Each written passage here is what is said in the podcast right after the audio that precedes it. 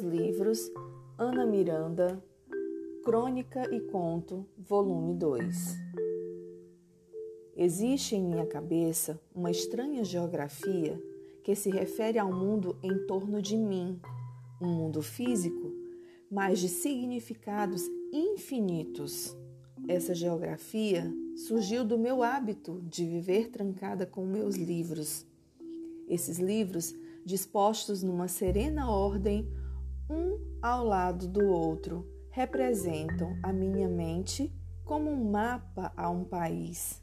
Se fecho os olhos, as prateleiras de livros se acendem dentro de minha cabeça, como se minha cabeça fosse também um aposento forrado de estantes de livros em que cada um deles é uma porta para o mundo. Todos são posicionados de acordo com um sistema lógico.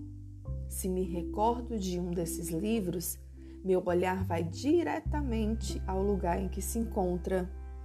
Raras vezes algum se perde, mas quando acontece, caio numa espécie de desespero. Basta olhar à distância um deles para perceber sua influência, uma secreta ligação feito às ondas do mar em relação à lua. Às vezes, sinto um apelo irresistível, como se um deles me chamasse, e seja quando for.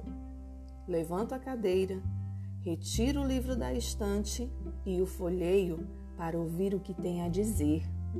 Esses livros determinam os meus sentimentos, meu entendimento do mundo, são um mapa da minha alma.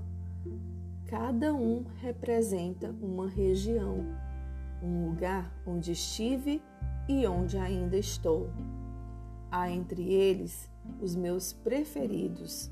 Ficam separados numa das prateleiras, rabiscados desde a primeira página, onde se encontram palavras manuscritas, lembranças, ideias, pétalas secas, madeixas, preces, são os meus livros, mas tenho sempre a sensação de que não me pertencem. Sou dona deles, mas apenas uma pequena e frágil conexão entre um e outro tempo. Vivo trancada numa sala onde livros vivos sorriem, choram, zombam, ensinam, atraiçoam, respiram, livros que passam de papel para papel. Às vezes, sou tomada de uma tristeza por não saber o que lhes acontecerá depois da minha morte.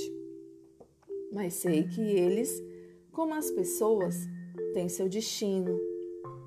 Alguns meu filho levará, outros um neto, outros ainda serão vendidos num sebo como meu nome, bilhetes, segredos, receitas, folhas de outono, gotas de café, que tornarão triste um leitor sensível.